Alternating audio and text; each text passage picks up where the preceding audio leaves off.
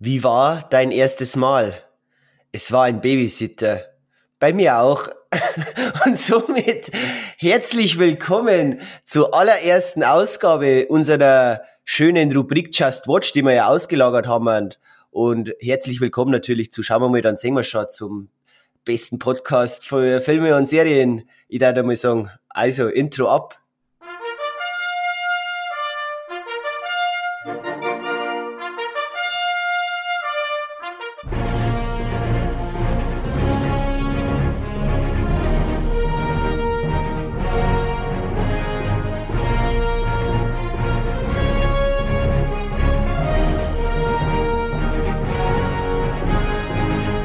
Der Julian?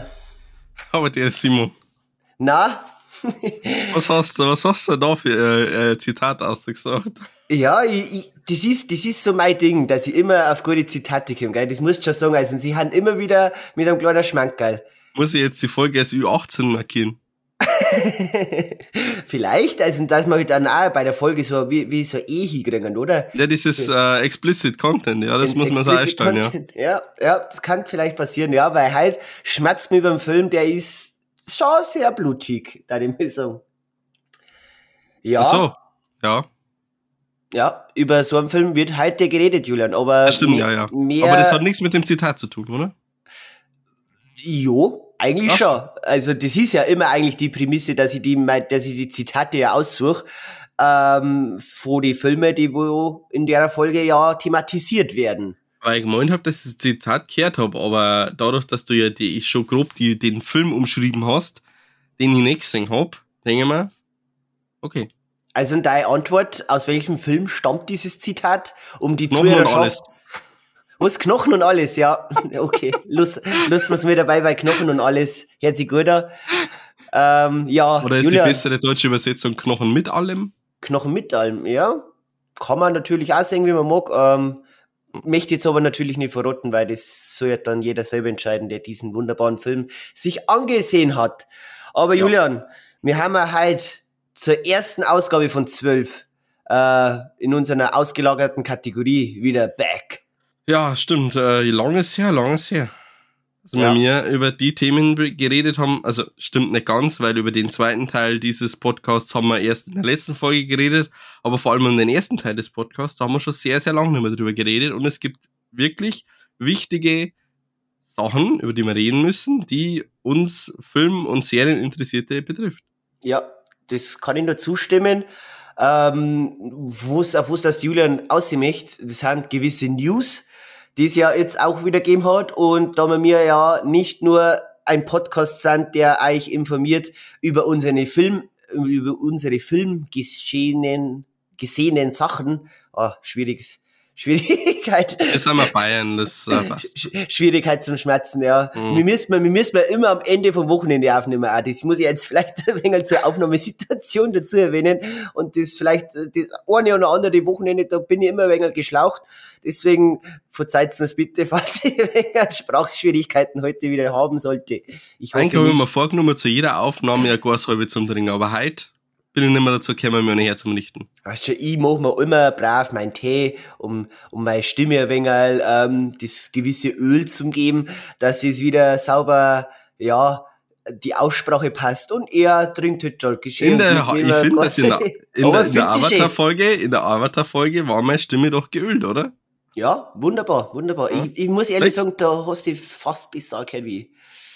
Also wissen wir, was liegt. Also, nächste Folge dann mit ja, Alkohol. Auf alle Fälle, das kann man wieder äh, Alkohol einführen. Aber Julian, weißt du eigentlich, wer auch eine gute Stimme braucht? Das ist eine Frage, ihr Sänger? Schauspieler? Auch? auch?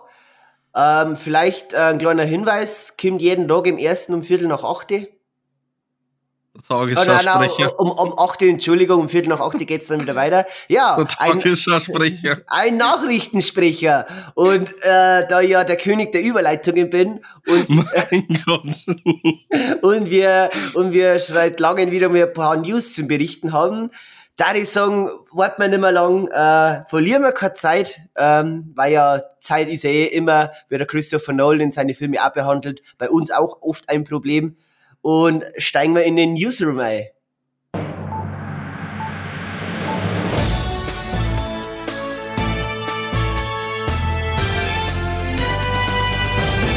News aus Film und Serien. So, Julian, wir haben ja, wir haben ja gewisse Awards, die immer so das ganze Jahr so verliehen werden. Und jetzt aktuell im Januar ist ja eine sehr große Award-Season, wie man es Mhm, ja so stimmt. Bei den Filmen so sagt. Genau. Genauer gesagt waren die Golden Globes Awards, Golden Globes Awards, Entschuldigung, ähm, waren ja schon. Und die Oscar-Nominierungen 2023 wurden bekannt gegeben. Sind auch raus, ja. Genau. Und da wir ja, so jetzt mal so, dass es ja die beiden, das ist ja so jetzt mal so das Nonplusultra, wenn es um Film Awards gibt. Ähm, natürlich darf man jetzt da auch so wie Sundance, Cannes, Venedig, äh, weiß ich nicht, ob sowas wie Berlinale da auch vielleicht in das Raster reinfällt. Ja, ich glaube schon. Zu, zumindest, ich glaube, international ist Berlinale gar nicht so schlecht angesehen, wie wir jetzt das, glaube ich, vermuten. Ja, also ich möchte jetzt halt deswegen hier nicht außen vor lassen, aber ähm, so jetzt mal so die zwei Spitzenreiter, wenn es um Awards geht, äh, in puncto Filme und Serien, die haben ja jetzt momentan gerade ähm, mittendrin. Der eine ist schon abgeschlossen, das andere geht jetzt so richtig in die heiße Phase. Und deswegen schmatzen wir jetzt da wenig über Golden Globe Gewinner und Oscar-Nominierungen. Und wir haben das wunderbar aufgeteilt. Äh, Julian darf, darf sich dann um die Oscar-Nominierungen, äh, darf er uns die dann vorstellen. Und ich, Ganz kurz. Ganz kurz. und ich versuche es ganz kurz, äh, die Golden Globe Gewinner ein wenig zum Erläutern. Genau, Julian, ja, ich weiß nicht, hast du irgendwas von den Globes dieses Jahr gesehen? Du meinst Also jetzt halt, an, äh, an von, von, der Show, von der Show her. Ah, nein, nein, nein, nein. Okay, Überhaupt nichts. Da hast du den Link geschickt, wer gewonnen hat und fertig. okay, okay. Dann, ja, wir haben jetzt, wir fangen jetzt nicht an von unwichtigen Kategorien oder dann aufsteigen zu wichtigeren Kategorien. Ich habe ja jetzt, um ehrlich zu stehen, äh, gestehen, die Seiten vom Hollywood Reporter offen ähm, und würde jetzt einfach mal mit der auch von oben nach unten das ein bisschen zum Analysieren, was wir da für Globe-Gewinner haben, die ja immer vorausschauend her zu den Oscars, ja, sag jetzt mal so, ja, schon oft prädestiniert sind, auch bei den Oscars, äh, den, äh, ähm, ich sag mal so, den wichtigen Preis abzuräumen. Sollen wir vielleicht an der Stelle dann nicht auch gleich die Oscars mit einfließen lassen, fällt mir gerade ein. Mhm. Wenn wir über gewisse Filme reden, ob man dann nicht sagen, auch für bla bla bla. da die jetzt eher nicht, weil das können wir dann, dann im Nachhinein ja eh machen. Okay. Das kann man ja dann sagen, so, ja, aber bei den Globes so und so abgerammt. Ähm, aber an sich würde ich jetzt nicht. okay. Deswegen Dann, fangen wir the stage fangen is wir- yours. The stage Verbiege is- einen Löffel. The stage is mine. ich probier's. äh, ähm, ja, wir fangen mal an mit dem besten Dramafilm, weil die, die, bei den Globes, ja okay, wir müssen es ein wenig so vielleicht unterscheiden, die, die Award-Bezeichnung ist bei den Globes ein bisschen anders wie bei den Oscars. Wir haben ja da Unterscheidungen im Punkto Genre, das ja bei den Oscars ja nicht der Fall ist und bei den Globes auch ähm, Thema Serien werden ja auch da behandelt. Das haben wir auch bei, Stimmt, den ja. Globe, bei den Globes nicht. Deswegen ist da... Ja, bei den Oscars haben wir es nicht, bei den Globes schon. Du hast gerade gesagt, wir haben ich es bei den ja, Globes ich, nicht. ich habe immer, ich hab immer ein wenig allein. Aber das, Sonntagabend. das, ist, das ist immer schön, wenn ich mir noch so oft versprich. Man braucht sich dann noch nichts irgendwie in die, in die Kommentare auch hören, weil der Julian ist ja immer sehr fleißig beim Zuhören und kann mich immer gut korrigieren. Grob die Ei. Halt nicht, halt nicht, ich werde mich nicht an einem Sonntagabend wieder mehr eingeräumen. Also, fangen wir an. Wir haben einen Gewinner beim Best Motion Picture in der Kategorie Drama. Und das ist der neue Film von Steven Spielberg, The Fablemans. Oder Mhm. Fa- Fabelmans. Also dazu erwähnt, da, du- durch das, dass wir jetzt da eine englische Seite offen haben, werde ich auch die englischen Titel vorlesen. Ähm, falls jetzt irgendwie auf Deutsch anders heißen sollte. Ja, die heißt auch die Fabelmans. Ja, tut's mir leid, wenn nicht, dann ist mir eigentlich wurscht. Weil, Okay. weil englische Titel haben sowieso besser wie deutsche. Deswegen ähm, lege jetzt so auch nicht so viel Wert auf den deutschen Titel davor zum Lesen. Genau. Nominiert war noch, ähm, äh, ja, so ein kleiner Film namens Avatar, kurz gesagt Elvis, der neue Film von der Kate Blanchett, Ta und Top Gun Maverick. Aber der Fablemans hat sich durchgesetzt. Ähm, wo sie bis jetzt ich von diesem Film so gehört haben, soll ja dieser Wenger die Geschichte eines Steven Spielbergs behandeln. Jetzt nicht eins zu eins original, so jetzt mir, glaube ich, ist jetzt vage, vage äh, Aussagen dargestellt, aber sein Familienleben, wie er quasi zu seiner Filmleidenschaft gefunden hat als kleiner Bur. Ähm, Es wird jetzt nicht jetzt irgendwie speziell jetzt auf Namen, dass jetzt die Spielbergs an sich eingegangen, ähm, aber es soll ein wenig so sein früheres Leben widerspiegeln. Ja, ist genau. richtig. Autobiografisch geprägtes Werk, Kindheit des Regisseurs, genau. Genau, gut äh, habe ich quasi nichts falsch gehört. ja, hast absolut richtig gehört. Ähm, wir haben in der Hauptrolle einen ähm, Paul Dano, den man ja zuletzt vielleicht aus The Batman, wer er gesehen hat, äh, kennen, als ähm, ein Riddler. Eine Jubelarie zum Paul Dano hat der Simon auch schon in unserem Jahresrückblick losgelassen. Ja, ich finde einfach, das ist ein großartiger Schauspieler, ähm, kann ich es nur noch mehr erwähnen. Also ja, Fablemans, beide haben wir noch nicht gesehen, aber steht auf alle Fälle, vor allem als Vorbereitung für die Oscars, wo wir dann danach kommen werden beim Julian, ähm, auf unseren Listen. Ja, kommt aber, wenn ihr das seht, erst im März 23 in die Kinos. Dann wird es schwierig für uns. Wird schwierig, ja. aber wir geben unser Bestes, irgendwie alle Filme der ähm, Oscar-Season im Vorhinein zum Sehen. So ja. gut wie es geht. Äh, dann hätten wir ähm, eine, die Haupt, also die Haupt, beste Hauptdarstellerin äh, in einem Drama. Und da haben wir die Gewinnerin Kate Blanchett äh, in Film Tar. Da bin ich auch schon sehr gespannt, weil äh, bei diesem Film, wir haben ja The Benches of Inisherin ähm, Anfang Januar gesehen und da war auch in der Vorschau Tar äh, der Trailer vorhanden und da geht es ja um eine Kate Blanchett spielt quasi so eine Art Dirigentin, also eine fiktive Dirigentin und die zählt zu den besten Dirigentinnen oder zu einer besten Dirigentinnen auf der ganzen Welt. Genau, Genauigkeiten, wo es das dann noch tiefgründiger geht, bin ich mir jetzt ehrlich gesagt nicht so sicher, aber schaut auf alle, auf alle Fälle sehr arthausig aus, muss ich sagen. Interessant, ich bin Arthouse-Fan, ähm, das zum Erwähnen. Also mir ist, mir ist oft ein guter Arthouse-Film, der wo ein bisschen so die grauen Gehirnzellen anstrengt, um weiten lieber wie irgendwie plumpes äh, Blockbuster-Kino. ähm, genau. Und ja, bin ich schon gespannt, ähm, was uns da in Tar erwartet. Aber Kate Blanchett hat da den Globe mit nach Hause nehmen können. Ähm, mhm. Im männlichen Part haben wir äh, einen Herrn Austin Butler, der für Elvis den Globe äh, gewonnen hat. Den habe ich jetzt eh schon gesehen. Und ja, also wir haben dann noch äh, einen Brandon Fraser in The Whale, auf den wo ich auch schon ultra gespannt bin, unter den Mitnominierten, einen Hugh Jackman in The Sun, der neue Film von Florian Zeller, ähm, der ja mit ähm, The Father, mit Anthony Hopkins, einen unglaublich, unglaublich tollen Film gemacht hat. Und da wo ich auch sehr gespannt bin, wie jetzt ein neuer Film ist.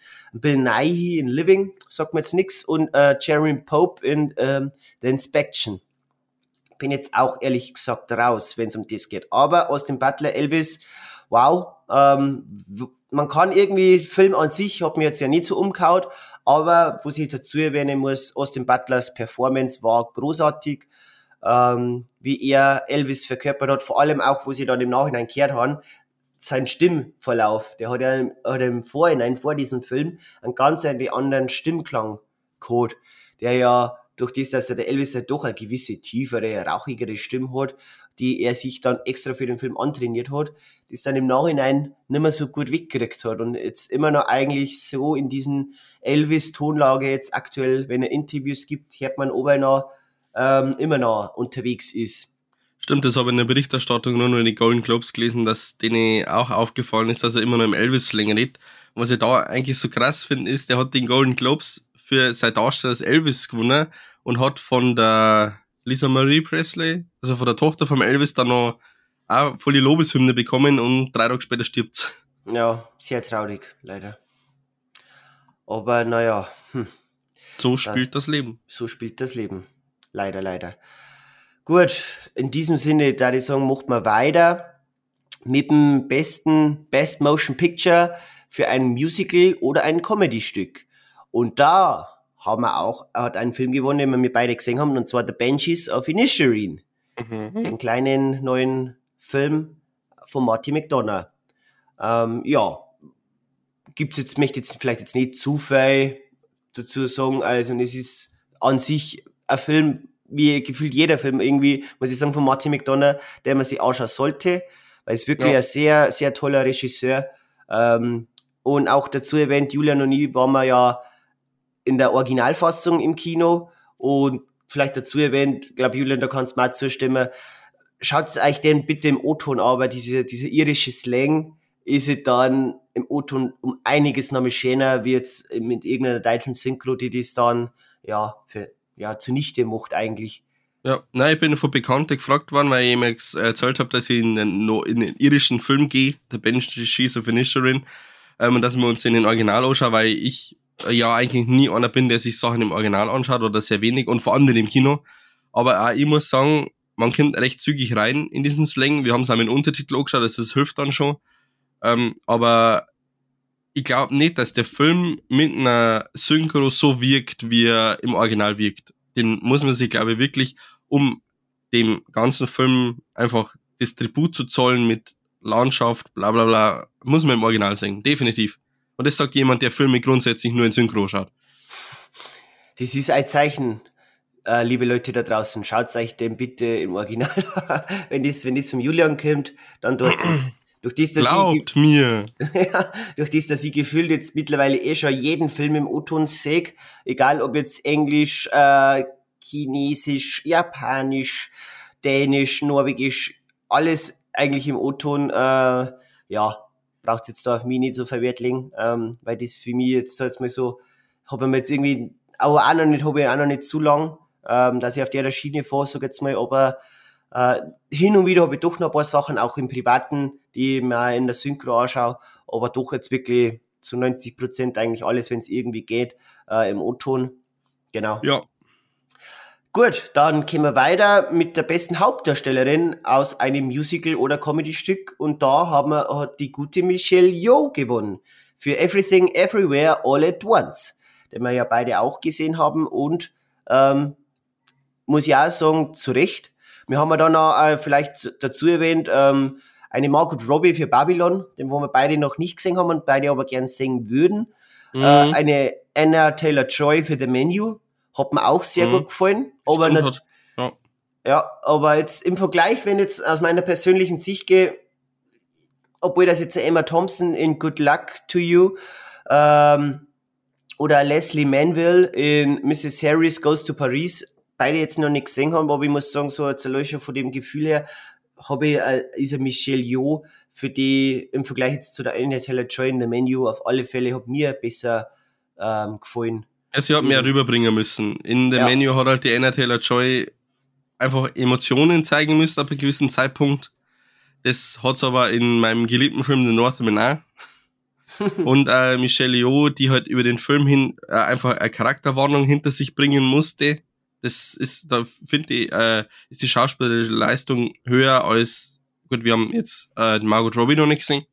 Ja. Aber zumindest da, da die Ansätze und sagen, was das betrifft, definitiv. Auf alle Fälle. Genau, dann hätte man noch äh, den männlichen Part in einem Musical oder Comedy-Stück und den hat der Colin Farrell mit nach Hause genommen für The Benchies of Inisherin. Ja, der aber war wirklich auch komödiantisch, ja. Sehr verdient, aber natürlich auch da jetzt muss ich sagen, so ein Ralph Fiennes in the Menu hat natürlich auch eine brutale Präsenz gehabt.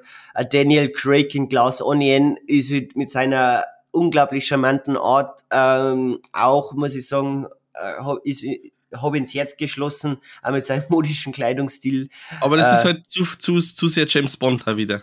Da hat er nicht aus sich raus müssen.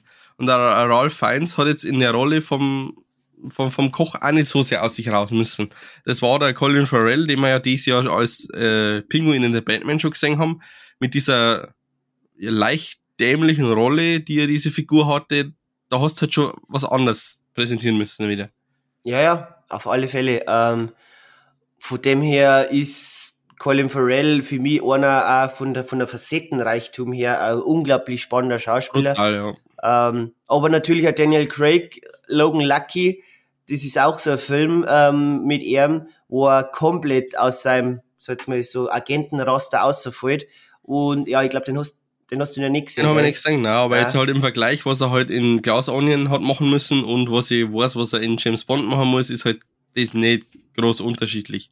Obwohl, ja, würde jetzt nicht so unterstreichen komplett, weil halt der Detektiv in Glass, Glass Onion doch äh, auf alle Fälle nochmal von seiner Art her viel, ja, von, von, von Sarkasmus lebt richtig. und äh, von, von, von, ja, von, von seiner Wortwahl her viel gewitzter und äh, Aber das ist ja nichts, was der Schauspieler an sich ja liefert, sondern das liefert ja meistens größtenteils das Drehbuch und das Skript.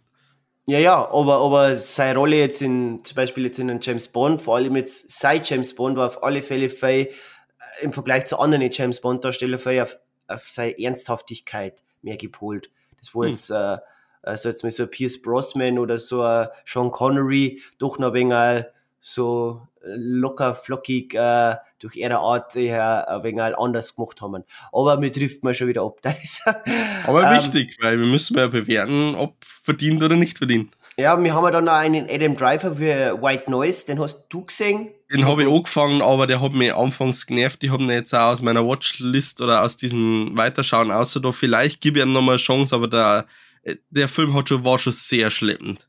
Hat schon sehr schleppend angefangen. Okay. Ja, aber das ist, das ist mir auch schon mal aufgefallen bei dir. Das habe jetzt ich zum Beispiel, weil ich habe ja auch, ich glaube, ich habe es jetzt in meinem Leben einmal gehabt. einmal gehabt, einen Film mal abgebrochen zum haben, ähm, weil er mir so unterm Schau so überhaupt gar nicht gefallen hat. Aber ich hab wirklich auch schon viel, viel schlechte Filme gehabt. Aber ich hab mir dann denkt so immer wieder, egal wie schlecht das das gerade ist, und ich merk, das kann jetzt fast nicht mehr besser werden, wo ich jetzt da sehe. Hab's immer eigentlich durchgezogen und immer dann äh, zu Ende gesehen. Der einzige Film, ähm, den wo es, es damals nicht gemacht haben, aber dann jetzt im Nachhinein doch noch mit dann zu Ende gesehen haben, war von Terence Malick Song to Song. Ähm, das ist ja von der Prämisse her war ein, ähm, sag mal's, Ryan Gosling spielt mit, ähm, Michael Fassbender, ähm, ja, eigentlich vom, vom Cast her, da hat er mich, schon angesprochen, aber halt, ja, überhaupt nicht irgendwie zugesagt. Aber sonst eigentlich so, das ist immer so mein Ding, dass ich eigentlich, wenn ich was anfange am Film, ähm, immer eigentlich bis zum Ende schaue, weil das habe ich auch, die, von vielen Leuten schon gehört, so, die haben so viel Filmabbrecher, Gut, bei White Noise kommt dazu, dass ich das ja zu einem Zeitpunkt angeschaut habe, wo ich ja nachschauen oder doch nachschauen musste für 2022. Und da habe ich mir gedacht, okay, wenn er mir jetzt schon nicht zusagt, dann nutze ich die Zeit lieber irgendwie für was anderes, was mir definitiv irgendwie noch eher passt von der Story her, als jetzt das jetzt durchzuziehen. Ansonsten schaue ich einfach auch alles zu Ende. Ragnarök damals zum Beispiel die Serie, äh, die zweite Staffel, die war für mich auch einfach nur noch, das ist also eine äh, nordische Produktion, die war für mich einfach nur anstrengend, aber ich habe es einfach durchgezogen. Oder South Park, die neueste Staffel, war auch irgendwann nur anstrengend. Normalerweise schaue ich es schon durch, aber das war zu einem Zeitpunkt, wo wir einen Plan hatten. Gut, gut, da ist halt natürlich auch, wenn man es jetzt vergleicht mit Serien, habe jetzt auch ein paar Serien angefangen, aber eigentlich bis dato nie zu Ende geschaut. Gibt's natürlich bei den Serien schon ein paar. Aber halt bei den Filmen ähm, ist meistens schon immer so, dass ich es bis zu Ende schaue. Aber genau, wir haben ja dann ähm, auch einen äh, besten animierten Film. Den hat Guillermo, oder G G ganz ein schwieriger Name, Äh, del del Toro. Guillermo del Toro. Ja, ob es jetzt die Aussprache falsch ist, bitte nehmt es uns nicht für übel. Wenn nicht, dann können wir auch nichts machen. Dann ist so. ähm, genau, Pinocchio, Pinocchio. der ja Den habe ich von, von letzten Jahr ja zwei Pinocchio-Filme rausgekommen ist. Ähm, vom Robert Zemeckis, wenn mich nicht alles täuscht. Äh, Und Tom der Hanks an- als Geppetto, ja. Genau, der andere, der wo ja unglaublich schlecht gewesen sein sollte, auch äh, für einen äh, für eine goldene Himbeere nominiert ist und jetzt ein ähm, Guillermo del Toro hat bewiesen, wie es besser geht in, mit seiner Stop-Motion-Art, ähm, denn zum Filmen. Ähm, dann hätte man noch einen besten fremdsprachigen Film, der ist zum Beispiel, haben wir Argentinien 1985, da habe ich von einem Arbeitskollegen schon gehört, dass der brutal gut sein sollte. Da hat mich auch ganz stark interessieren. Da ist auch ein, ein besten nichts Neues nominiert gewesen, leider nichts mitnehmen könnt. Auch, Oh, interessant. auch äh, äh, ein RRR, äh, ein indischer Film, der ja auch, wo sich schon voll gehört an, so ein, so ein Must-See ist. Den wurde, RRR. ja, weil ich bin auch in, im indischen Kino, so jetzt im Bollywood-Kino bin ich eigentlich nicht so beheimatet, aber da durch das, dass ich immer wieder Bock gehabt, irgendwas Nice zum Singen, auch in neue Richtungen zum Gehen.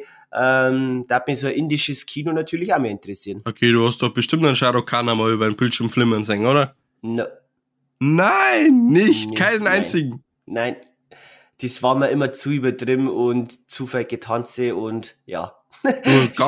Brutal emotionale Filme. Lebe Ja. und denke nicht am Morgen. Ah, Da, da, kannst, da kannst du vielleicht ein wenig was davon sein, aber ich leider nicht.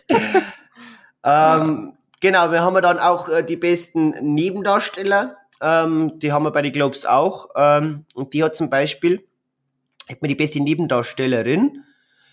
Ähm, und die hat Angela Bassett gewonnen.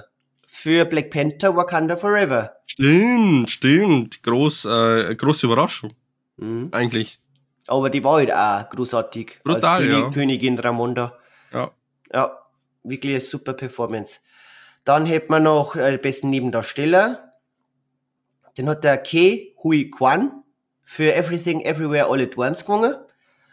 Da müsste ich jetzt kurz nachschauen, weil ich glaube, das ist ja Der ähm, Ehemann.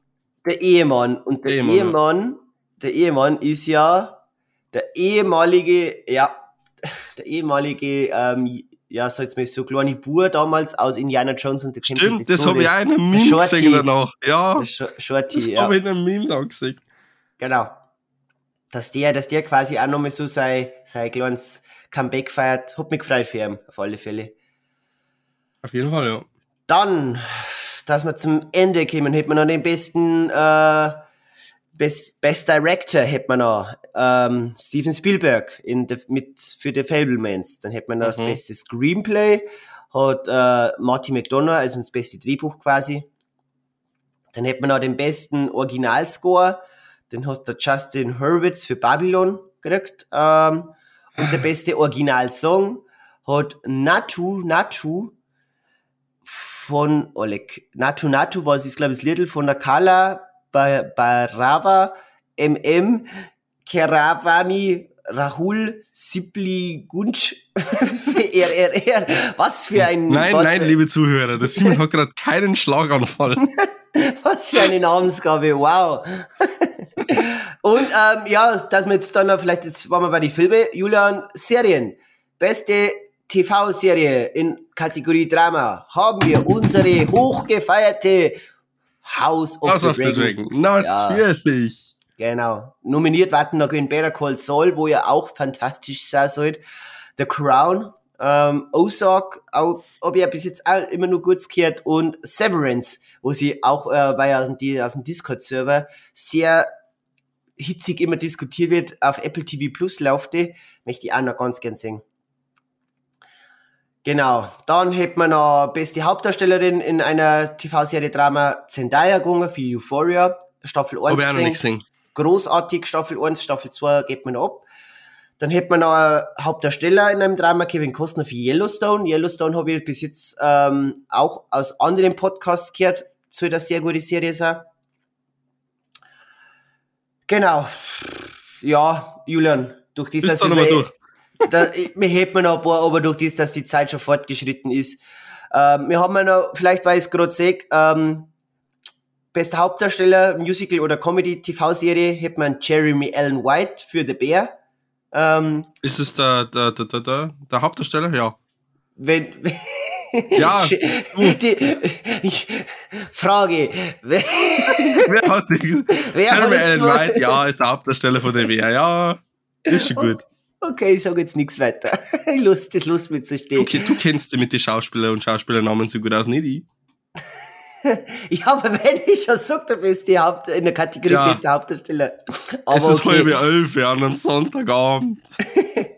Ähm, dann hätte man eine beste Hauptdarstellerin, ähm, Quinta Brunson, Abbott Elementary, also für Abbott Elementary, sagt man gar nichts. Hm. Und ähm, vielleicht noch erwähnt, beste Miniserie hat gewonnen White Lotus.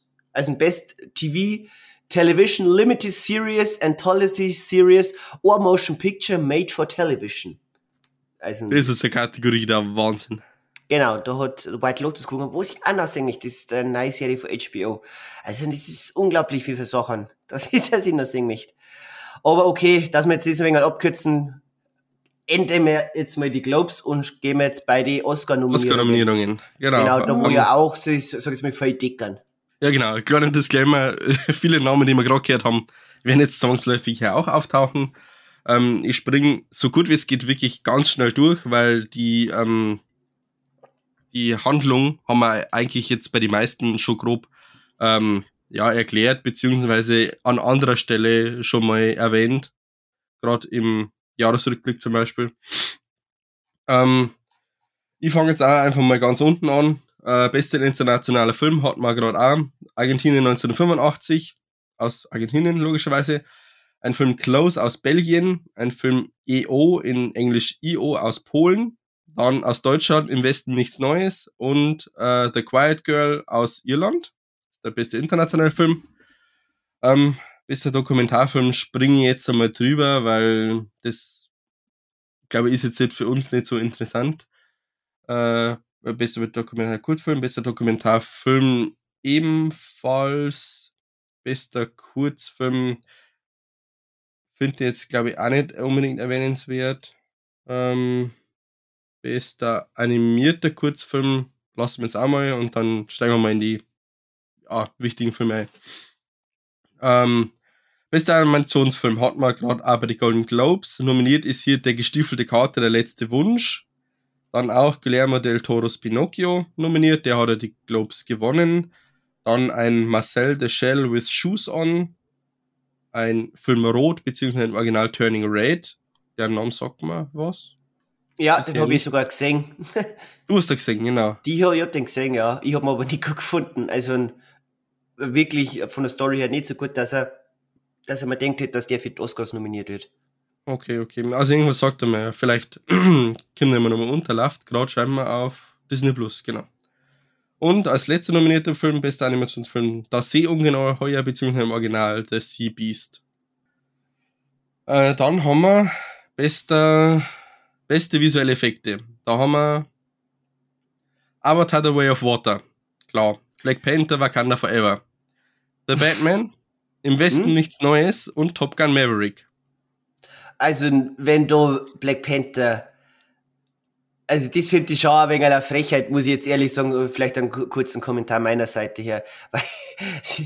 Also, einen Marvel-Film für das, das, das zum Bewerten. Also, das ist schon echt frech, weil, na, wirklich nicht. Im Vergleich zu Avatar, da kann Black Panther sowas, äh, ja, keine Ahnung, äh, Einstecker Black sagt, ähm, weil Das ist halt die ewige Story, dass der Simon mit den äh, CGI-Leuten von Marvel auf dem Kriegsfuß ist. Ja, na bitte. Ah, nein, nee, nee, nee. Du hast ja für die CGI-Leute eingesetzt. Du hast das gegen den Mann, der heißt eine Ja.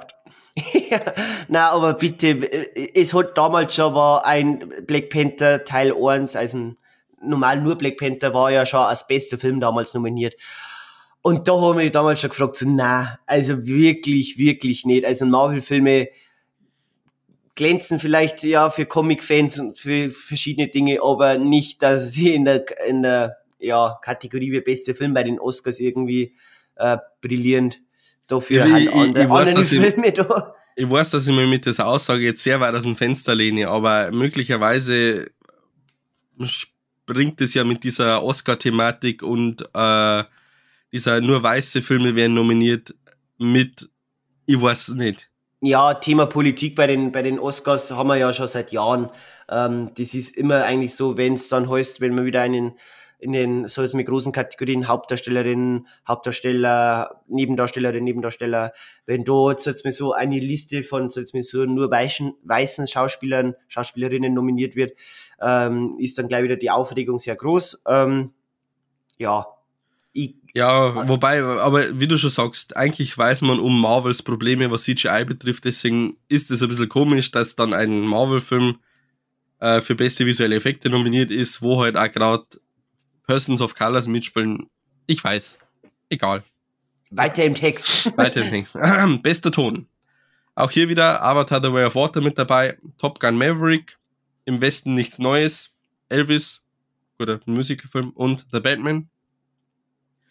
Bester Schnitt. Top Gun Maverick, The Banshees of Inisherin, ja, definitiv. Elvis, Everything, Everywhere, All at Once und Da finde ich, mein, mein, vielleicht jetzt ein wenig, weil da jetzt bei den Oscars kommen wir ein wenig, weil bei den bei die Globes haben wir ja schon die Gewinner gehabt, da vielleicht ein wenig so, dass wir es nicht nur strikt oberlesen, vielleicht so eine kleine, Ja, klar. ja, äh, Predictions, soll es mir so Wobei die, die wenig- Hardcore Predictions kann man erst dann in der Februarfolge von Just Watch Grog sehen, weil da denke ich, sind wir so weit durch mit den Filmen, die wir sehen konnten. Bis dahin. Genau. Aber wenn es jetzt um Thema Schnitt geht, war jetzt mein Favorit Everything Everywhere All at Once. Einfach großartig. Da ist jetzt der Elvis, der Tar, wie gesagt, noch nicht gesehen, Benji's of Inisherin. Okay, Maverick äh, hat auch natürlich einen guten äh, Schnitt gehabt, aber wenn es jetzt um diese geht, mein klarer Favorit Everything Everywhere All at Once. Gute Einschätzung. Dann haben wir bester Filmsong. Das ist ein Applaus aus Tell It Like a Woman. Dann Hold My Hand aus Top Gun Maverick von der Lady Gaga. Lift Me Up aus Black Panther Wakanda Forever von der Rihanna. Den Film finde ich, also die, das Lied finde ich sehr gut, passt auch gut zum Film. Dann Natu Natu aus RRR. Das, Von- wo ich gerade vorgelesen habe, wo du einen der Schlag hat, der, hat, der, hat, der, hat, der hat quasi die Globes gewonnen. Und dann noch This is Live aus Everything Everywhere All at Once. Beste Filmmusik. Ähm, Im Westen nichts Neues, Volker Bertelmann. The Banshees of Inisherin, Carter Burwell, Babylon Rausch der Ekstase, Justin Hurwitz, Everything Everywhere All at Once, Son Lux und The Fablemans John Williams. ja, John Williams ist ja eigentlich immer der Garant, wenn es um sowas geht. Ähm, ja, großartiger Komponist. Ähm, ja, bin ich gespannt. Also, und das viel, auch wenn ich die Fabelmanns noch nicht gesehen habe, aber John Williams ist für mich immer so ein, so ein äh, sicherer Tipp, sag ich jetzt mal. Gut, gut. Dann wird es langsam spannend. Bestes Make-up und beste Frisuren. Da haben wir einmal Elvis, wir lesen jetzt die Namen der Maskenbildner nicht vor. Elvis, The Whale, The Batman, Black Panther Wakanda Forever und Im Westen nichts Neues.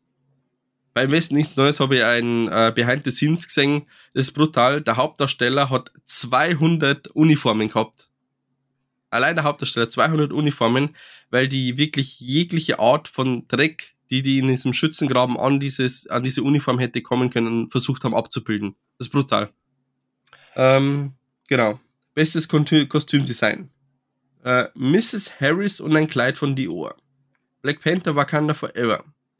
Everything Everywhere All at Once. Elvis und Babylon Rausch der Ekstase. Da irritiert mich jetzt aber irgendwie, dass jetzt da zum Beispiel im Westen nichts Neues nicht dabei ist. Aber gut. Bestes Szenenbild. The Fablemans.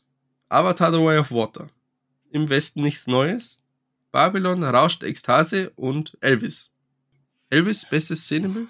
Ja, Viel Bühne wahrscheinlich, oder? bin ich, bin ich jetzt auch ehrlich gesagt ein bisschen, ja, ich weiß nicht. Also, weil das Szenenbild an sich bei Elvis ist jetzt nicht so berauschend. Mei, es ist halt ein Biopic, äh, das finde ich kein wirklich, Aber was, wirklich, wenn's wirklich jetzt- gutes jetzt- Biopic ist. Aber du hast jetzt. Avatar The Way of Water, wo halt alles digitalisiert ist und gut ausschaut. Du hast im Westen nichts Neues, wo die 200 Meter Schützengraben komplett neu aufbauen müssen. Also wirklich komplett sich hinkonstruieren müssen. Ich weiß auf was, dass du ausmisst. Wahrscheinlich rein vom Aufwand her. Ja. dass du so äh, im Westen nichts Neues oder ein Avatar natürlich weiter oben ansiedeln von seiner Machart her.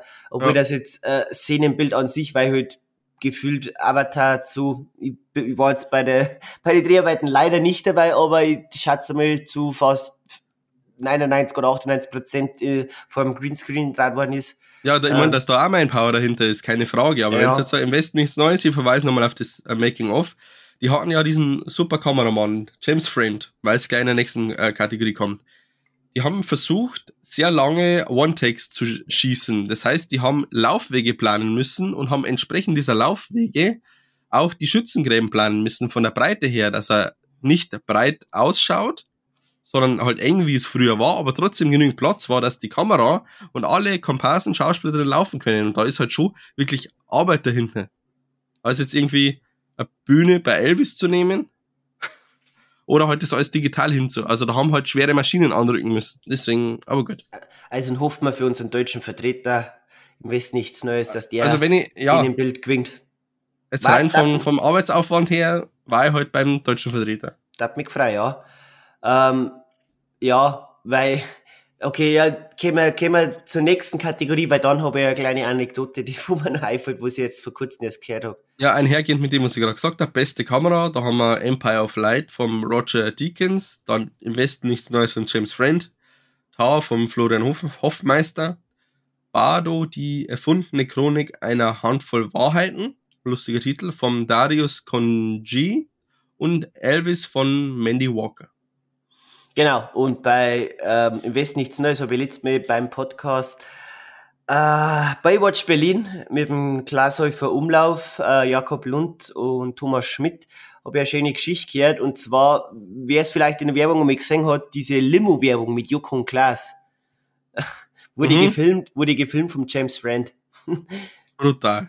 weil es der letzte im Podcast drüber ähm, sich ein wenig ausgetauscht haben, ähm, weil ja ein guter Freund der Edin, Edin Hasanovic, der ja auch mitspielt Ja, im Film, stimmt, ja. ähm, vom Glas her ist und dann haben sie ein paar Geschichten erzählt über den Edin Hasanovic, wie er gerade die Dreharbeiten von Im West nichts Neues.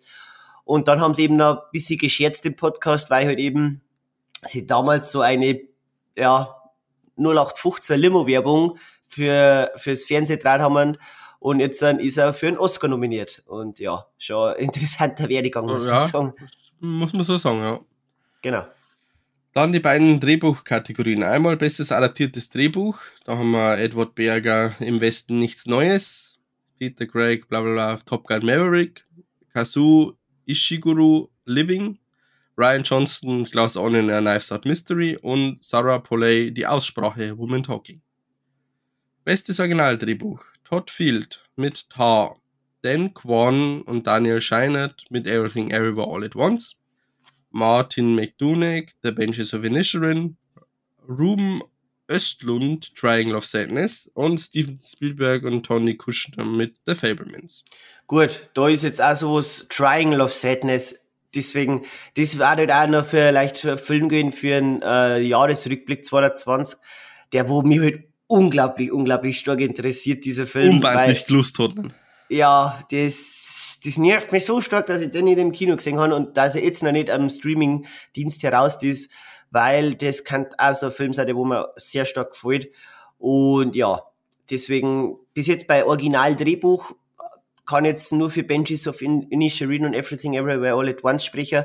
Und da muss ich sagen, fürs Drehbuch an sich, da hat my, my Prediction äh, zu Benches of Inisherin gehen. Ja.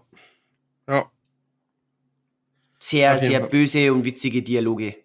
brutal, ja. Absolut. Deswegen äh, nochmal, schaut es in Original an. Ja, So, dann wird's sehr, sehr spannend. Beste Nebendarstellerin. Angela Bassett, Black Panther, Wakanda Forever. Hat ja einen Golden Globe gewonnen.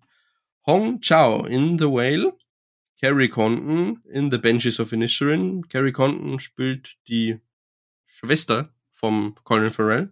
ist richtig. Ähm, dann, was lustig ist, zweimal Everything Everywhere All at Once, nämlich die Jamie Lee Curtis und die Stephanie Hasu. So, Die Hasu. Gesundheit.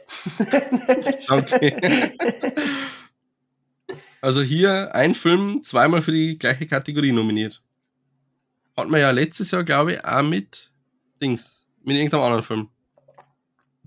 Gehen wir nicht mehr drauf. Belfast, glaube ich. Kann sein, ja. Kann sein.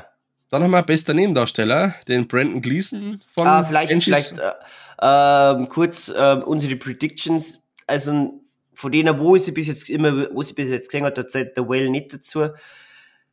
Ja, Angela Bassett, kann man nicht haben alle gesehen, aber, auf The Whale. Ja, aber Wobei eine Jamie Lee Curtis in der Rolle hat halt auch schon Auch. nochmal Leistung abliefern müssen. auch, auch, ähm, aber ja, Die, Stephanie hat schon, hat mich einfach nur genervt in dem Film, aber gut. Ja, mich hat jetzt so Angela Bassett als Königin Ramonda Ja. brutal abgeholt in dem Brutal, Film. Äh, wenn jetzt nur ihr, ihre Leistung beurteilen möchte, ähm, hat's, hätt's die schon verdient an sich. Ja, auf jeden Fall. Dann bester Nebendarsteller. Der Brandon Gleason in The Banshees of Inisherin. Brian Tyree Henry in Causeway. Judd Hirsch in The Fablemans. Barry Keoghan in The Banshees of Inisherin. Was? und der Ke Hui Kwan in Everything Everywhere All at Once. Was macht der Barry Keoghan als bester Hauptdarsteller da? Das ist ein Nebendarsteller. Äh, bester Nebendarsteller. Was macht der da? Findest du nicht? Der hat doch drei Szenen gehabt insgesamt. Nein, da, da täuscht jetzt Julian. Der hat schon ein paar mehr gehabt. Oder Aber, mehr gehabt? aber, aber das muss ja bei Nebendarsteller ja nichts heißen. Es hat, Okay. es, es hat Nebendarsteller-Nominierungen gegeben, die genau einen Monolog in einem Film gehalten haben. Hat es auch schon gegeben. Fällt jetzt gerade kein Beispiel, das ist jetzt, aber ich weiß halt aus der Vergangenheit hat es auch gegeben. Deswegen hat der Barry Cogan da auf alle Fälle mehr Szenen gehabt, wie manch anderer vorheriger Oscar-Nominierter. Das ist da gang und gäbe.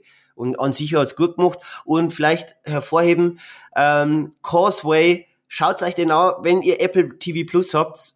Wirklich ein schönes Drama mit der Jennifer Lawrence und Brian Tyree Henry, den ich schon großartig in Bullet Train fand und ja ganz gern äh, Atlanta auf Disney Plus sehen möchte, diese Serie.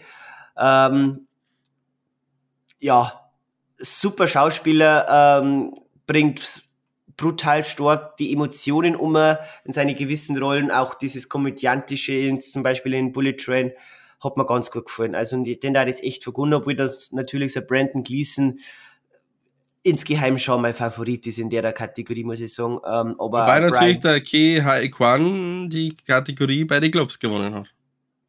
Ist natürlich auch ähm, schau ein wenig ein Indiz, wenn der da Globes gewonnen hat. Ja, mal schauen. We will see. Dann zu den beiden Hauptpreisen, was schauspielerische Leistung betrifft. Beste Hauptdarstellerin, da haben wir eine Anna de Armas in Blonde, eine Kate Blanchett in Tar, die ja den Golden Globe gewonnen hat, eine Andrea Riseborough in To Leslie, eine Michelle Williams in The Fablemans und eine Michelle Yeoh in Everything Everywhere All at Once. Na, Auch gut. Also da Nein, nein, nein, die ich- Michelle Yeoh hat, in, äh, hat beste Hauptdarstellerin gewonnen. Entschuldigung. da hoffe ich halt, dass es jetzt da gewinnt. Ich da jetzt der Michelle Jo vergunnen, muss ich ehrlich sagen. Wie gesagt, es ist immer nur, vielleicht dazu erwähnt, bei den Filmen, die wo wir gesehen haben, da zählt jetzt für mich auch ein Blond, den habe ich noch nicht gesehen. Der dauert drei Ah. Stunden, da muss ich mir Zeit dafür nehmen. Aber den schauen wir noch. an. Ja, möchte ich auch sehen. Aber Weil einfach Anna de Armas ein Augenschmaus ist. muss ich einfach mal so sagen. Entschuldigung. ist, ist, ist keine kreislige Frau, nein. Auf alle Fälle nicht. Genau. Dann bester Hauptdarsteller. Austin Butler für Elvis. Colin Farrell in The Banshees of Inisherin. Brandon Fraser in The Whale. Paul Mescal in After Sun. In Bill Nighy, Bill in Living. Ja, Paul Mescal, ähm, sollte ja, jetzt pass auf, da habe ich jetzt eine Nachricht gelesen. Der sollte jetzt demnächst irgendeine große Rolle übernehmen.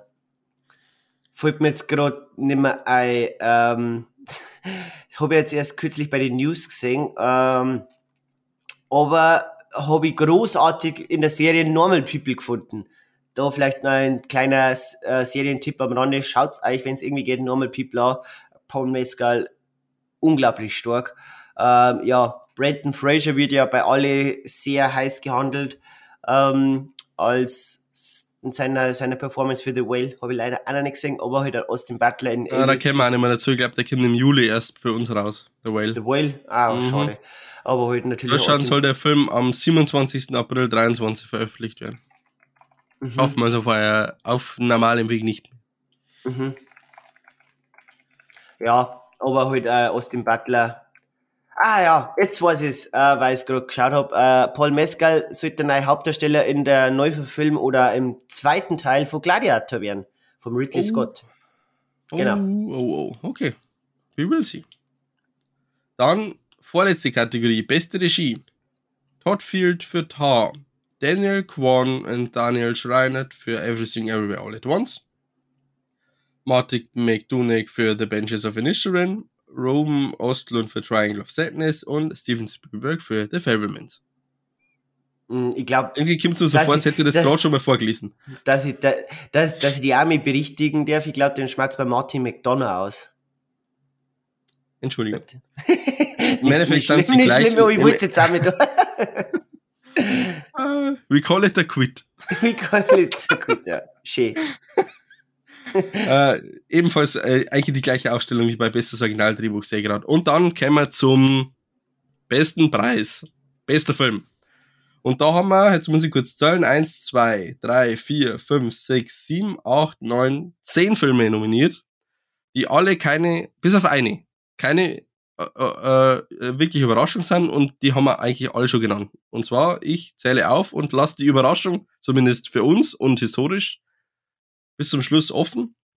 Da haben wir einmal die Aussprache im Original Woman Talking, Avatar The Way of Water, The Banshees of Inisherin, Elvis, Everything Everywhere All at Once, Die Fablemans, Tar, Top Gun Maverick, Triangle of Sadness und der letzte Film. Und das ist eine Besonderheit, denn vorher ist so eine Art von Film noch nie für den Preis überhaupt nominiert worden. Und zwar im Westen nichts Neues. Es ist tatsächlich für den besten Film eine deutsche Produktion nominiert. Wir Das haben hat es es geschafft. nur noch nicht gegeben. Wir haben es geschafft, Julian. Wir haben mit Deutschen haben wir es bei den Oscars einmal. Und ich Äh. weiß nicht, in, im Jahresrückblick haben wir noch darüber geredet. Da hast du noch gesagt, ja, es war ja schön, wenn er bester internationaler Film gewinnen würde. Und ich noch gesagt Genau. habe, das glaube ich nicht. Äh, wer jetzt ein bisschen aufgepasst hat in den letzten 20 Minuten, den ich versucht habe, kurz alles wiederzugeben, äh, ich gebe mal, äh, der merkt, wie oft eigentlich manche Namen genannt worden sind. Ich gehe es nochmal ganz kurz durch. Everything Everywhere All at Once hat insgesamt elf Nominierungen. The Banshees of Inisherin neun Nominierungen. Und dann im Westen nichts Neues. Auch neun Nominierungen. Das ist Brutal. krass. Das ist Das ist brutal. Danach Elvis acht Nominierungen. The Fablemans sieben, Tar sechs, Top Gun Maverick auch sechs, Black Panther Wakanda Forever fünf, Find ich auch Avatar The Way of Water nur vier. Dafür halt beste, bester Film. Ähm, Babylon Rauschextase 3, The Batman 3, Triangle of Sadness 3, The Whale 3, Die Aussprache 2 und Living 2. Der Rest halt logischerweise einmal. Aber nochmal großes Shoutout. Im Westen nichts Neues. Eine deutsche Produktion. Neun Nominierungen, was nichts heißen muss. Wenn man mal letztes Jahr schaut, äh, nur kurz dahin zu springen, kann ich das jetzt auf die Schnelle. Da war ja auch ein Film dabei, der ist ja, glaube ich, ich glaube, das war eh ähm, The Power of the Dog. Brutal Mhm. krass nominiert gewesen und kaum irgendwelche Preise gewonnen. Ja, das, Oscar. das, kommt, das kommt öfters vor. Letztes Jahr waren wir ähm, bei den Auszeichnungen hier, äh, Dune hat die meisten Auszeichnungen letztes Jahr gekriegt, sage ich gerade. Zehnmal nominiert und sechs Preise haben es mit Heim nicht mehr gehabt. Genau, ja, Power of the Dog. Zwölf Nominierungen und einen Preis gewonnen. Einen! Das war, das war krass, ja. Das ist, das ist hart, hart heftig. Und dafür hast du halt sowas wie Details of Amy Faye, zwei Nominierungen, zwei Preise, also, oder Coda, drei Nominierungen, drei Preise. Coda hat ja auch den besten Film gewonnen, wenn ich mich nicht recht erinnere, ja. Aber Power of the Dog ist äh, letztes Jahr äh, brutal abgestützt. Und ich hoffe, und ich fand Power of the Dog jetzt auch noch mittelmäßig, um da nochmal kurz drauf einzugehen. Äh, wer unseren Jahresrückblick auch gehört hat, der hat ja gehört, dass wir äh, im Westen nichts Neues definitiv als eins unserer Jahreshighlights war. Und ähm, kurze Anekdote dazu. Ich habe letzte Woche eine meiner Arbeitskollegen versucht, den Film zu empfehlen. Der hat dann gesagt, er hat ihn schon gesehen, zwei Tage nachdem er rausgekommen ist. Und dieser Film hat nichts mit dem Buch zu tun. Jetzt habe ich mir das Buch bestellt und gehe dem auf die Spur. Wir werden mehr erfahren. Das ist schön, dass du unsere Zuhörer mit einem Cliffhanger aus den News entlässt. Darf ich sagen, Julian? Ja, so das- ist es. So dann jetzt diese News, diese langen, langen Newspart beenden und zur eigentlichen ähm, Punkt kommen, wo wir jetzt so jetzt mal über unsere letzt gesehenen Filme und Serien ein wenig berichten werden. Aber wer jetzt enttäuscht ist, dass wir jetzt eine Stunde über Films, Film News geredet haben und sich eigentlich auf äh, Filme und Serien gefreut hat, die wir angeschaut haben, wir werden mir jetzt nicht viel sagen, weil die letzte Folge eigentlich alles beinhaltet hat, was wir grob angeschaut haben. Also wer wirklich hören möchte, was wir in letzter Zeit angeschaut haben, dem empfehle ich wärmstens, unseren Jahresrückblick anzuhören, weil da geht's nur um Filme und Serien, die wir angeschaut haben. Jetzt greifen wir uns einfach nur noch ein paar außer, wo wir sagen, Genau. da möchten wir noch mal kurz drüber reden, weil das haben wir angeschaut, finden wir empfehlenswert, war jetzt kein Top-Film nicht, äh, oder keine, keine Top-Serie nicht, aber wichtig war jetzt, dass wir mal die großen Preise besprechen und ein bisschen, was wir angeschaut haben. Aber Februar wird News sehr kurz und es dreht sich alles um alles, was wir gerade so gesehen haben. Auf alle Fälle, deswegen Jingle ab, da so. Just watched. Oder gerade gesehen, da haben wir uns noch nicht sicher. So, Julian, ähm, dass man vielleicht wieder diesen Redeanteil, das ist aber schön, dass wir bei so hin und her wechseln. Ähm, da ich jetzt vielleicht, weil jetzt du Oscars präsentiert hast, deiner Stimme eine kurze Pause geben und, okay. ähm, und kurz über den ersten Film berichten, den ich im Januar, na Schmarrn, nicht im Januar, oder muss ich kurz nochmal Lucky Lucky, ähm, wann habe ich den gesehen? Jo, Schmarrn, 7. Januar habe ich ihn gesehen. Ähm, und zwar geht's um den neuen Film von der Olivia Wilde und zwar Don't Worry Darling, der ja, sag jetzt mal, ähm, im Vorhinein viel Presse um sich gemacht hat, aber nicht, weil dieser Film so großartig ist, im positiven oder im negativen Sinne, sondern um einige Geschichten, wo es da gegeben hat, ähm, bezüglich Olivia Wilde, bezüglich Chris Pine, Harry Styles. Ähm, da hat zum Beispiel bei den Filmfestspielen in Venedig hat ja diese berühmte Spuckattacke, in Anführungszeichen Spuckattacke von Harry Styles an Chris Pine, ja, gegeben. Ähm, genau. Und deswegen hat das sehr viel Presse um sich gemacht. Aber die mehreren Leute haben da eigentlich nur dahin gegen über diesen Film äh, sich ausgetauscht, aber nicht um den Inhalt. Und das ist eigentlich weil schon, dass so, so, medial ein Film irgendwie dahin gehen immer so ja, Aufmerksamkeit kriegt, aber nicht über dieses künstlerische Werk, wo es ja eigentlich ist. Aber zu dem wir jetzt einmal.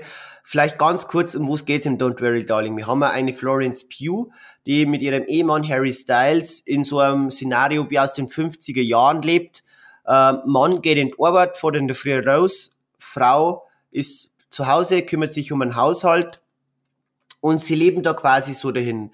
Haben an sich keine Kinderpläne, ähm, bis dato ähm, und leben da in so einer Art, ich weiß jetzt nicht, ob man eine Kommune dazu sagen kann oder halt ja in so einem speziell abgeschiedenen Dorf, das mitten in der Wüste ist und halt da aufgebaut wurde. Und ähm, angeführt wird das Ganze durch einen Chris Pine, ähm, mit der, der, der den Charakter Frank ähm, spielt, äh, der quasi so sag ich mal Schirmherr über dieses ja, ich, ich nenne es jetzt mal Projekt ist, wo sie quasi alle wohnen.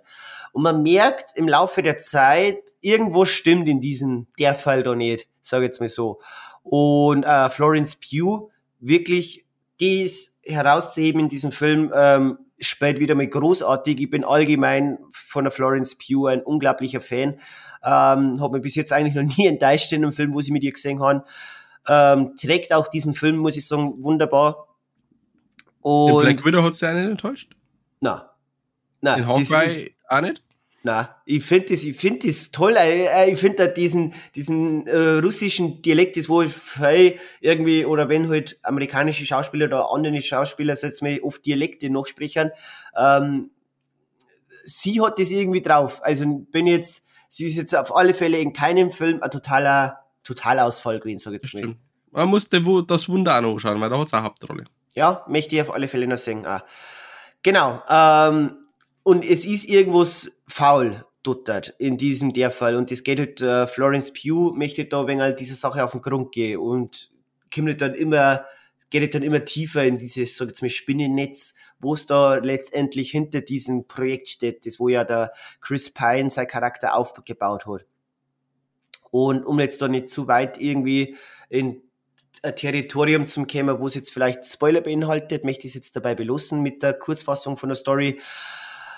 Ähm, wie hat jetzt mir dieser Film gefallen? Also, ich kann einmal so sagen, also, Don't Worry Darling hat die Erzählweise dieser Story, man merkt, dass, äh, ich muss jetzt vergleichen mit diesem vorher, vorherigen Film von der Olivia Wilde, Booksmart. Booksmart erzählt eine sehr einfache Story über zwei junge Mädels, die quasi so den, zum Schluss ihrer Highschool-Laufbahn noch eine Party machen möchten. So, jetzt haben wir da ein wenig, so jetzt mehr anspruchsvollere, in Anführungszeichen kompliziertere ähm, Handlungsstränge, die wo aber, finde ich, letztendlich bei der Olivia Wilde haben die vielleicht nicht so gut gelungen, wie sowas locker leichtes, wie jetzt zum Beispiel ein Buxmat noch war. Wir hätten da, wir haben da gewisse Szenen in einem Film drin, das merkt man dann, wenn man sagt, wo ein wenig vielleicht so einen künstlerischen Aspekt ansprechen sollten, wo jetzt dann auch gewisse Schnitte, wie wo es aufgebaut ist, wie wo es dann zu Ende geführt wird, ähm, wo sie jetzt aber mehr verwirrend gefunden haben, wie jetzt irgendwie mich als Zuschauer abzuholen. Ähm, diese Grundthematik, man möchte herausfinden, wo es ist, dann auf das, wo es sich ausläuft, final. Weil, mir so, man hat da so ein wenig als Science-Fiction-Aspekte natürlich auch dabei und ähm, auf was läuft es ja aussehen. Und wo es dann letztendlich dann der große Plot-Twist war, der am Ende ja verraten wird, muss ich sagen, der hat mich dann schon ein wenig enttäuscht, weil ähm, da wird dann der einfache Weg gewählt. Ähm, mir so, dieser Aufbau bis dahin war gut gemacht.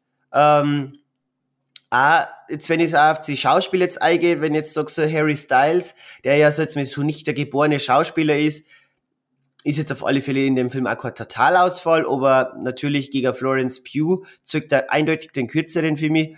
Ähm, ja, deswegen, ich habe ihm jetzt, um es vielleicht kurz zu halten, ähm, drei von fünf Sternen gegeben ja, jetzt im Nachhinein muss ich sagen, weil wir jetzt, oder besser gesagt im Vorgespräch haben wir der Julian und sie schon ein wenig unterhalten, weiß ich nicht, ob ich mir jetzt im, jetzt im Nachhinein das auch noch mehr ihm geben würde oder beim Rewatch, ob es dann anders ausschauen würde, diese Bewertung. Damals, nach dem Film habe ich mich dann schon für dieses, für dieses Statement empfunden, dass er okay war für mich, aber auf alle Fälle nicht mehr. Aber jetzt natürlich, wenn jetzt noch mehr jetzt durch das, dass die der, der First Watch und jetzt zum Zeitpunkt auch noch mit durchschaue, wenn halt, ähm, Zeit vergangen ist, muss ich jetzt schon sagen, rein vom Bauchgefühl her mehr, mehr mit Tendenz nach unten, obwohl das eigentlich so, wie, wie ich vielleicht nicht, dass ich mir jetzt stark wiederhole, dieser, dieser Punkt bis zum Ende kommt, ist nicht schlecht erzählt, aber man hat es auf alle Fälle besser machen können und deswegen habe ich mich damals auch für diesen Okay-Status entschieden, ähm, das er dann letztendlich gekriegt hat. Aber ja, jetzt absolute Sehempfehlung finde ich jetzt nicht. Mai, wer Fan ist, so jetzt wie von der Florence Pugh oder wer äh, ein Harry Styles einmal gern als, Scha als Schauspieler sehen möchte, nicht nur als Musiker ähm, hören möchte, ähm, kann gerne mal einen Blick wagen. Aber ja. Wir haben doch einen Harry Styles schon als Schauspieler gesehen. Wir haben einen Harry Styles schon als Schauspieler gesehen. Ja, er spielt. Äh, jetzt ja, jetzt, muss ich mir gerade nochmal vergewissern. Nein, ja, jetzt käme, ja, ja, nein, nein, nein, ich, ich, wollte, ich möchte jetzt extra die vielleicht hinweisen, weil wir halt dann jetzt in Spoiler eine kämen für einen gewissen Film. Deswegen wollte ich jetzt vielleicht nur bremsen. Nicht, dass jetzt sowas verrotzt, weil ja, ja. aber red, aber red weiter. Ähm, aber ja, ich weiß jetzt nicht, ob du dieses Ende Spoiler möchtest, aber ja, keine Ahnung. Falls ein Eppa noch nicht gesehen hat, aber du darfst es gern sagen. Der ich Film ist bald drei Jahre alt. Äh, zwei Jahre alt. Ja, okay. Na, vollkommen in Ordnung. Ähm, Außerdem nur, wollte ich nur sagen, man sieht ihn in Eternals. wann, wann und wo und wie. Äh, wann und wo und wie. Und in Dunkirk spielt er anscheinend auch mit, was ich ja, gerade sage. Dunkirk spielt er, aber hat jetzt auch nicht so die, tragende Rolle. Dafür hat er offensichtlich eine tragende Rolle, als er seiner Frau Florence Pugh sagt, äh, da nicht oben, Weibel. Kommt jetzt nicht so im Film vor, aber okay. Wie schaut's denn bei dir aus, Julian? Was hast denn du gesehen? Ich habe auch einen komischen Film gesehen. Oh, erzählen Sie ich mir versucht, mehr. Ich habe jetzt versucht, eine witzige Überleitung zu schaffen. Na, ähm, mir ist dieser Film in seiner Marketingkampagne aufgefallen, weil mich dieses Logo dieses Films sehr stark an DuckTales erinnert hat. Und zwar handelt es sich um den Film Strange World von Disney der jetzt immer noch im Kino läuft, aber mittlerweile auch auf Disney Plus läuft, wo ich ihn dann letztendlich ja gesehen habe. Und da haben wir gedacht, wenn die schon so viel Geld für Marketing ausgeben, dann bin ich jetzt aber Marketing, äh, Marketingopfer. Und schauen wir das jetzt einmal an. Strange Worlds ist äh, ein Animationsfilm von Walt Disney natürlich und ähm, handelt wie folgt. Es geht um den Farmer Searcher Clade, der äh, vor vielen Jahren eine überlebenswichtige Pflanze entdeckt hat, äh, die aber jetzt irgendwie verrottet. und da bekommt er einen Auftrag, diese Pflanze zu retten und muss ähm, dazu ins Innere dieser Pflanze reisen. Und weil er durch seinen Vater äh, eine, ja, sagen wir mal, eine Abenteurervergangenheit hat ähm, und deswegen eben für diesen Auftrag ausgewählt wird, macht er sich wenig begeistert mit seiner Frau und seinem Sohn auf den Weg. Und gemeinsam entdecken sie eben diese wunderbare, bare Strange World. Ähm, und ja, mehr kann man eigentlich zu diesem Film nicht erzählen, ohne zu spoilern. Aber hat er da gefallen? er war mittelmäßig, weil wenn man weiß, wie oder auf was der Film letztendlich raus will, dann ist es sehr leicht durchschaubar.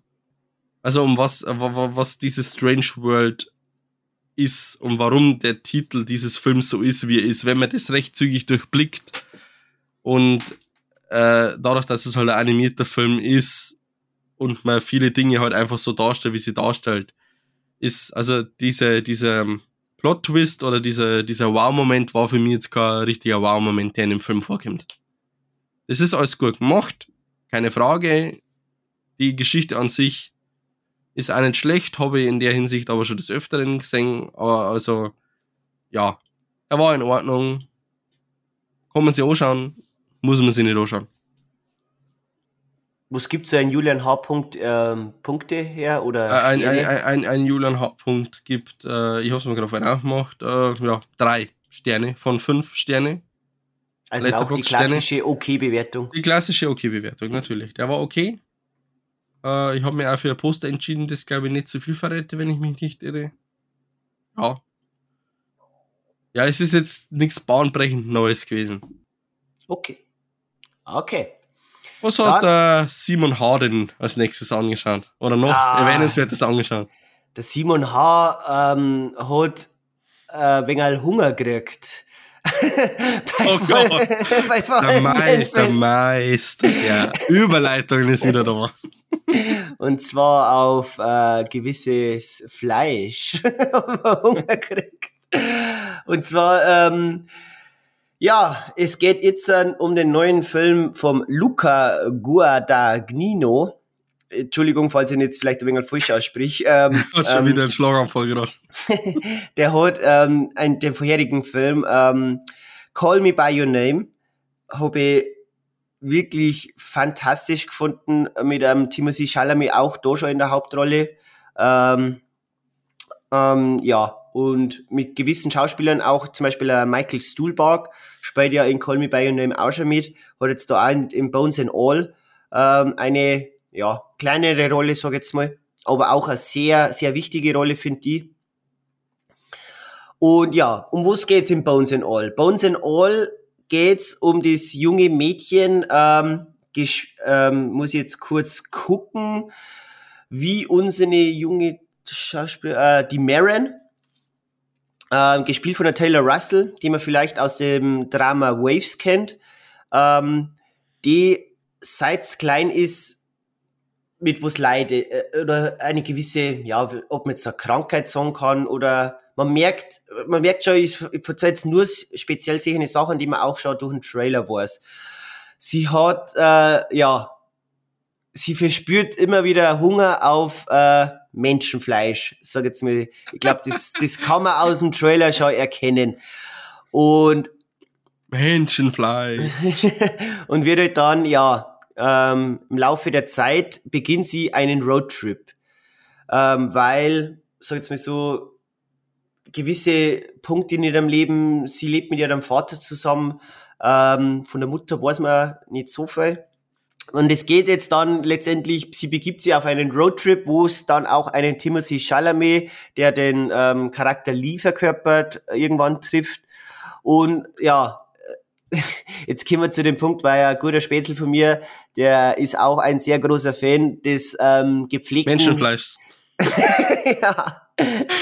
Fast ähm, ein, ein Fan des gepflegten Coming-of-Age-Kinos, ähm, dass man auch hier in diesem Film sehr große Punkte von einem Coming-of-Age-Film äh, wiedererkennen kann. Man, man merkte dann die Gemeinsamkeit, wo es jetzt eine Marin und eine Lee haben, wie gesagt, Taylor Russell und Timothy Chalamet, weil sie beide so, so diesen Drang auf Menschenfleisch haben ähm, und halt dann versuchen durch einen Roadtrip gewisse Dinge über sich beiden, über sich beide gewisse Ziele zum Erreichen, ähm, um in ihrem Leben Punkte abzuhandeln, wo sie gern ähm, mehr wissen möchten, auch über ihre Vergangenheit, über, über ihren ja, Status in der Gesellschaft an sich. Und wie das gefilmt ist, unglaublich toll. Ähm, diese, diese weiten Landschaftsaufnahmen, ähm, wo er dann immer wieder im Film wird dann kurz immer der aktuelle äh, Bundesstaat eingeblendet im Kürzel, wo er sie gerade befinden, dass man die Weite sieht, äh, wo es die an Strecke zurücklingen in ihren Roadtrip. Ähm, treffen dann auch auf einen Mark Rylance, der sehr creepy ist, ähm, erlöscht durch seine Präsenz, wie er sich gibt, ähm, weil er auch zu den sogenannten, ich sag's jetzt mal, Eater ähm, bezeichnen sie die quasi die Kannibalen. Ist jetzt kein Ähm, Spoiler, glaube ich. Na, ich glaube, das, das, wenn man wie gesagt diesen Trailer schon gesehen hat, dann weiß man auch, was das ausläuft. Wie es dann letztendlich umgesetzt worden ist, kann ich nur so sagen. Leute, die einen schwachen Magen haben, ähm,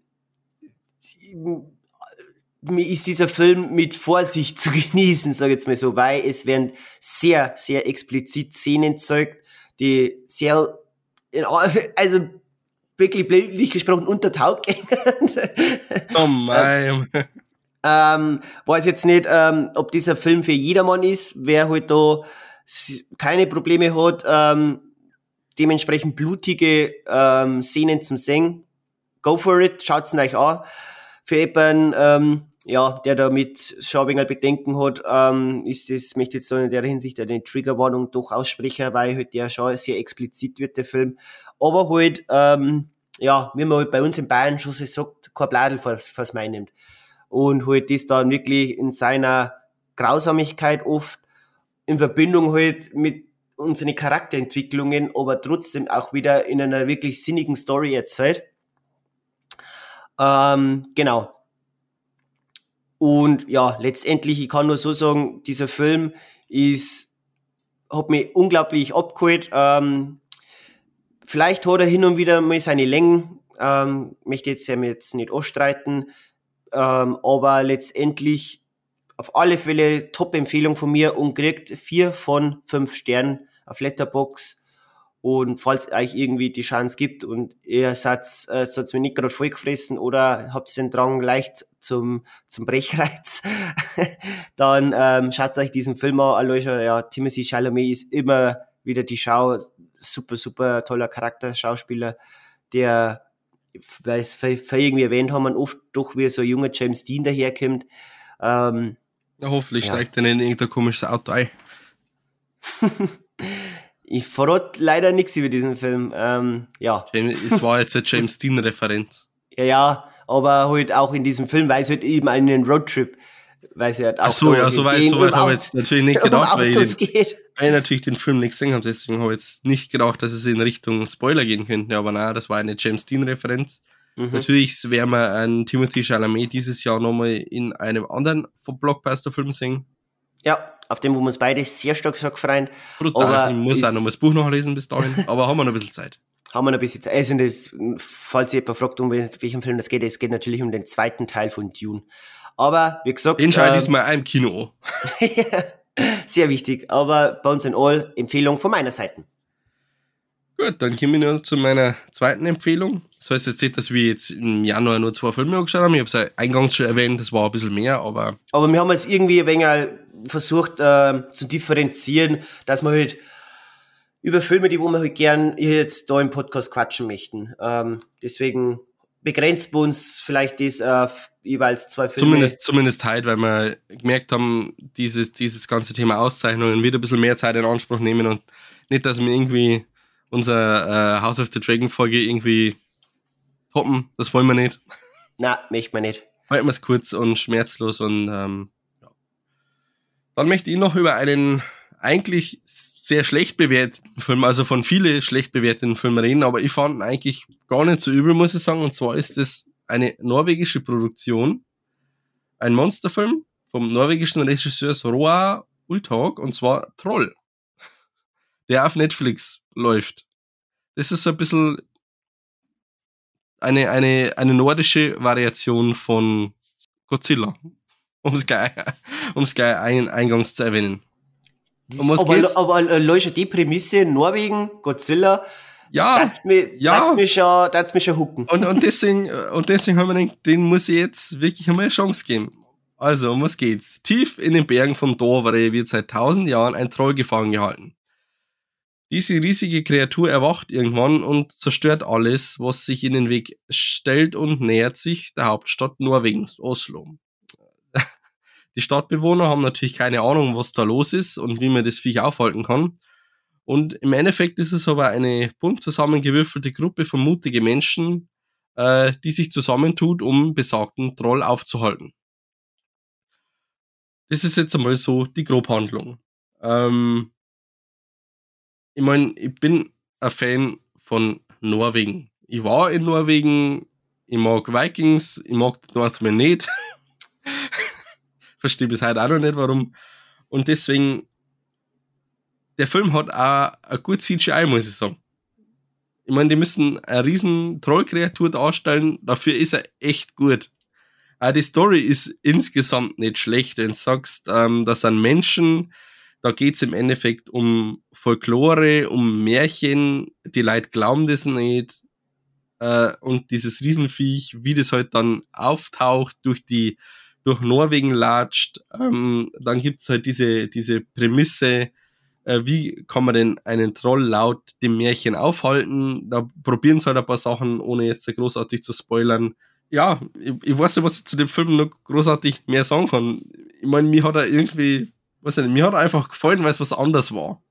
Das ist nicht so dieses große, große äh, Dinosaurier ist nu nuklear aufgeladen und zerstört äh, asiatische Großstadt, sondern Steinkreatur wacht auf, läuft durch wunderschöne Berge. Und auch der Grund, warum er dahin läuft, wird halt später erst ja, so richtig klar. Und auch das ist halt was anderes als halt diese ganzen Monster-Slasher-Filme. Also, obwohl er auf Letterbox jetzt bei 14 Bewertungen ist er bei 2,6 Sterne, 14 Fans, äh, Bewertungen hat er insgesamt, ja, 3000 Bewertungen. 2,57 Sterne habe ich ihm 3,5 geben wollen, weil ich ihn irgendwie nicht schlecht gefunden habe. Und ich, ich möchte ihn empfehlen, weil es was anderes ist. Ja. ja. Ich mag Norwegen einfach. Das ist, das ist eine vollkommen berechtigte Meinung, Julian. Wie alle Meinungen. Ja. ähm, ja, hört sich interessant da. Ja. Vielleicht, vielleicht wage ich da auch mal einen Blick rein. Ja, hat er, hat er eine gute Länge, also 101 Minuten. Mhm. Auf Netflix, wie gesagt, ist snackable, wie der Simon immer so gern sagt. Kann man mal schnell Fälle. wegsnacken. Definitiv ein Watch wert. Mhm. Ja. Genau. Vielleicht jetzt noch zum Schluss äh, abschließen, weil wir jetzt davor im Vorgespräch ja auch beide festgestellt haben, äh, ich bin noch mittendrin dabei. Julian hat schon fertig gesehen. Wir haben, äh, es geht um die achte Staffel von der beliebten Comedy-Serie Brooklyn 99, die finale mhm. Staffel. Ähm, vielleicht da noch kurz ein paar Worte zum Verlieren. Ähm, ich verzeihe jetzt nur so weit bis Folge 5. Wengel, so jetzt mir so, was ich jetzt Wengel mitgenommen von dieser achten Staffel. Ähm, Finde ich, hat mich sehr überrascht, vor allem äh, Julian, vielleicht können wir das ohne jetzt irgendwie zu genau jetzt auf irgendwelche Handlungsverläufe einzugehen, aber halt wie Staffel 8 beginnt und so viele Szenarien aus der echten Welt übernimmt. Ja. Wir haben da ganz stark die Thematik eines George Floyd, der ja, ja der ja beim grausamen ähm, Polizeiübergriff ja gestorben ist. Das ja, das finde ich krass, wie die es dann auch in Brooklyn Nine-Nine ist, wo immer so locker flockig äh, Geschichten erzählt haben, so integriert wird, aber finde die brutal wichtig, ähm, äh, weil es halt eben eine Polizeiserie ist, äh, ernstere Themen auch zu behandeln. Äh, es, wird, es wird auch Covid behandelt. Im Übrigen ein wahnsinnig guter John C. McKinley in der Serie diesmal. Ja, ja.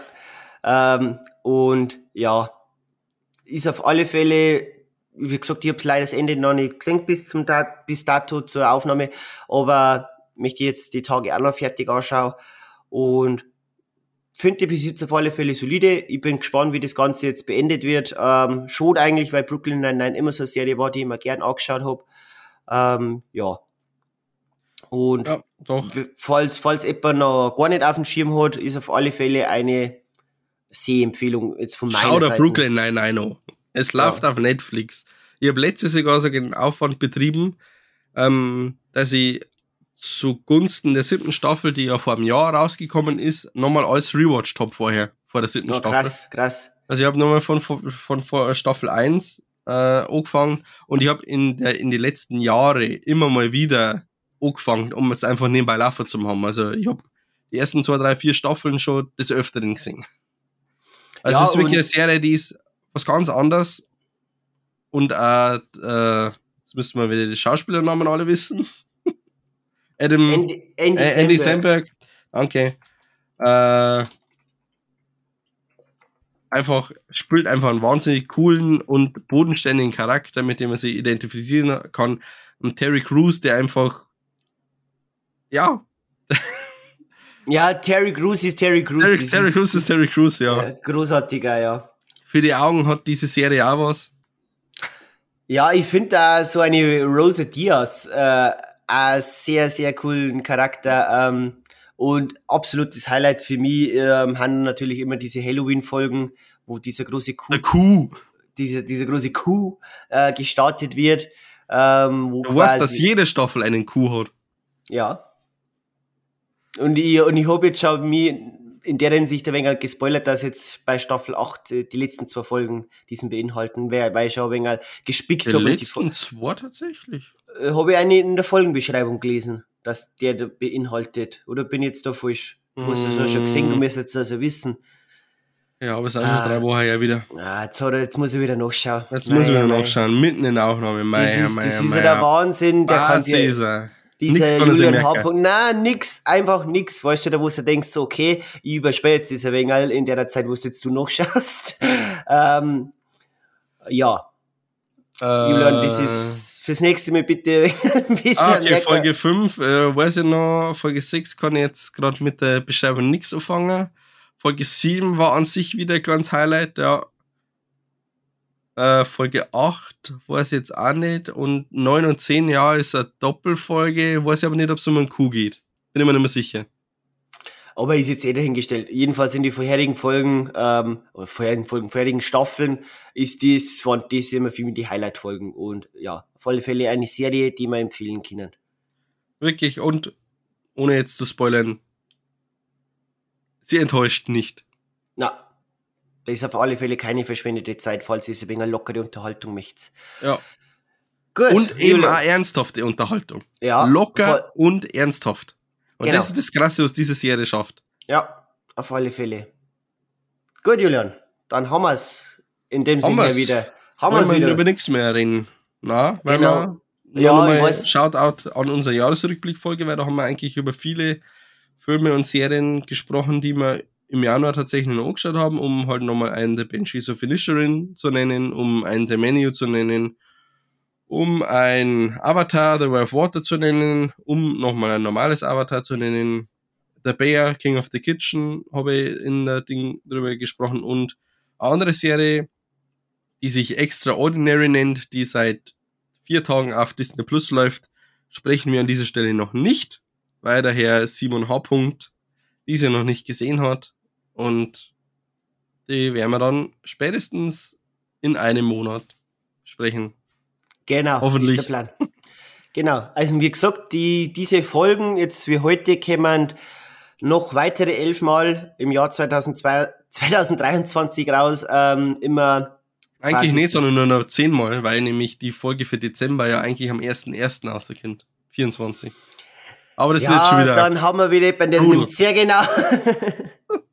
Aber in Ordnung, sei mal dahingestellt. Du, Simon, also, ich möchte ja einfach nur retten, weil nicht, dass wieder dein Kumpel zu dir sagt, Simon grabt die Ei, du hast mir versprochen, ich sehe das Ganze, höre das Ganze noch elfmal und es ist nur zehnmal. Ja. Äh, gut. Geh jetzt mich nicht drauf weiter. genau, ähm, ja, wir erwähnen immer wieder diesen ja, Vorausblick, ähm, wie gesagt, haben wir jetzt schon ein paar Mal erwähnt, im Februar, was erwartet euch? Eine Valentinstag-Special-Folge, ein Ant-Man, eine Ant-Man äh, and the Wasp, eine Quantumania-Folge. Der Last of Us. The Last of Us ähm, werden wir jetzt dann, wie gesagt, in diesem drei Folgen Rhythmus immer re reviewen. Ähm, genau, also es ist wieder einiges geboten für Hashtag Content-Maschinen. Hashtag Content-Maschinen haben wieder on Tour für eure Ohrwascheln. Ähm, in dem Sinne her, auf alle Fälle sagen wir schon mal Danke für die Zeit. Das ist äh, an die, oder das ist bis jetzt noch dabei bleiben, Satz immer wieder bis zum Ende, wer jetzt noch dabei ist. Soll man Amber grüßen? ja, in dem Sinne her, fleißig, Amber, vielen Dank, wenn es um diese geht. Immer schön, dass man deine Kritiken. Wieder ungefähr hören. eineinhalb Stunden die Zeit in, in, uns investiert hast. Ja. Vielen Dank. Vielen Dank. Genau. Ähm, in dem Sinne her, da wir jetzt da verabschieden und dann hören wir uns bei der nächsten Folge. Wird, so wie es ausschaut, Julian, die Last of Us Folge werden. Äh, ja. Genau dann hören wir uns wieder, wenn wir über die Serie, über die aktuelle Banger-Serie von HBO Last of Us äh, sprechen werden. Eventuell mit einem Gast. Mal sehen. Das, äh, da los ich jetzt wenig im Ungewissen. Immer diese Cliffhanger halt. Ja, die die kehren einfach dazu. Ja. Genau. In diesem Sinne, ich sagen, ähm, wieder unsere schöne Verabschiedung, wie bei jeder Folge auf alle Fälle. Julian, schauen wir mal. Dann sehen wir schon.